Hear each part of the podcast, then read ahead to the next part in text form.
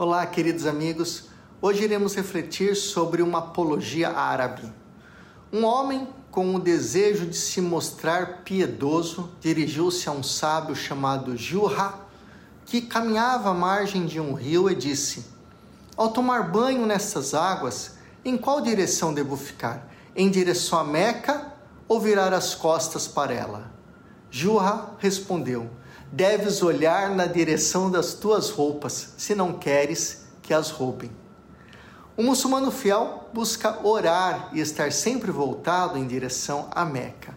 Por isso, esta apologia deseja desmascarar a preocupação excessiva e frequentemente associada ao escrúpulo, tornando o temor a Deus em medo de Deus, levando o homem ao legalismo religioso.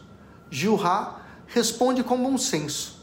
São Paulo também nos aconselhou a sermos simples como crianças, mas adultos maduros no julgamento.